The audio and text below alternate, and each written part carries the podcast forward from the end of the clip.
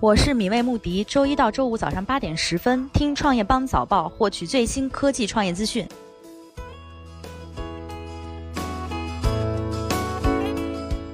欢迎收听创业邦早报。创业是一种信仰，科技创业资讯尽在创业邦。今天是二零一八年十二月二十四号，星期一，我们一起来关注今天的重要讯息。胡伟伟卸任摩拜 CEO，传摩拜将进行优化裁员。摩拜发内部信称，胡伟伟因个人原因辞去摩拜单车 CEO 职位，由公司总裁刘宇接任 CEO 一职。胡伟伟表示，在这里我必须说明，并没有宫斗，也没有任何组织的纠葛。美团点评 CEO 王兴表示。感谢胡伟伟，祝福他再创佳绩。昨日，胡伟伟卸任后，有传闻称摩拜接下来将开始进行人员优化，进一步降低成本。有员工在社交媒体表示，摩拜会对与美团有业务重叠的部门人员进行优化，比如市场、财务、技术等，整体裁员比例在百分之二十到百分之三十之间。还有员工表示，先裁打车，再裁摩拜，裁的差不多了，打车和摩拜会合并。目前，摩拜方面暂未对此置评。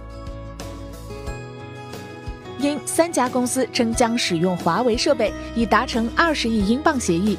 据英国媒体报道，英国移动电信运营商 O2 透露，该公司将继续在 5G 测试中使用华为的设备，并且明年一月将在伦敦两百多个地点使用华为的硬件设备。包括 EE 和沃达丰在内的其他几家英国运营商也已经表示，他们也将使用华为的设备进行 5G 测试。有三家公司还证实了已经与华为达成了二十亿英镑的协议。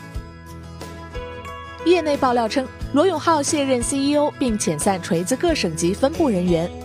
据手机零售圈扁担客的创始人自称在通讯及互联网从业十六年的扁担客大叔爆料，罗永浩已经卸任锤子科技 CEO，公司各省级分部的人员也已经开始遣散。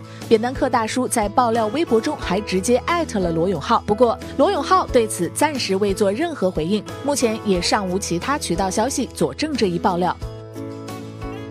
携程高调进军短视频领域，推出旅拍频道。近日，在线旅行平台中的巨头携程宣布其 APP 八点零版本上线，同时推出了旅拍频道。携程 CMO 孙波介绍称，我们所赋予旅拍的定义是发现旅行、随手分享、社区互动。旅拍在用户激励方面做了从积分到现金的多种尝试，跟原来旅游社区中一些长的行程导航、攻略内容相比，现在旅拍的社交属性更强。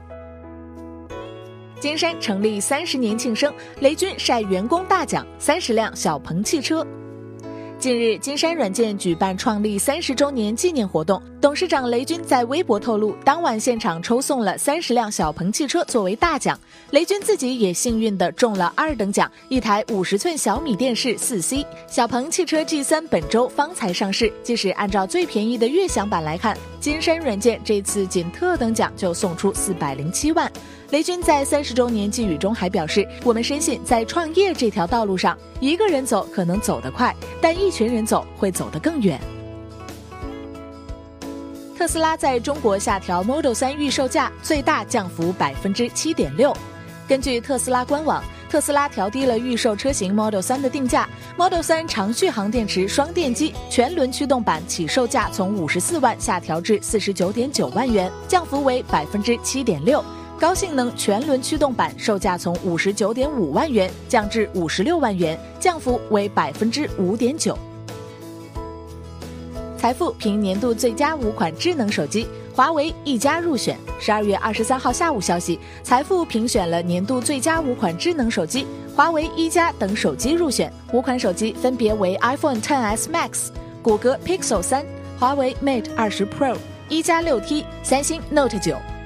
研究公司 IDC 数据显示，整个智能手机市场正在放缓。第三季度手机出货量较去年同期下降百分之六至三点五五二亿部，持续一年下滑。在此情况下，依然有手机厂商发布的新品值得关注。感谢收听创业邦早报，关注创业邦微信公众号，获取更多创投资讯。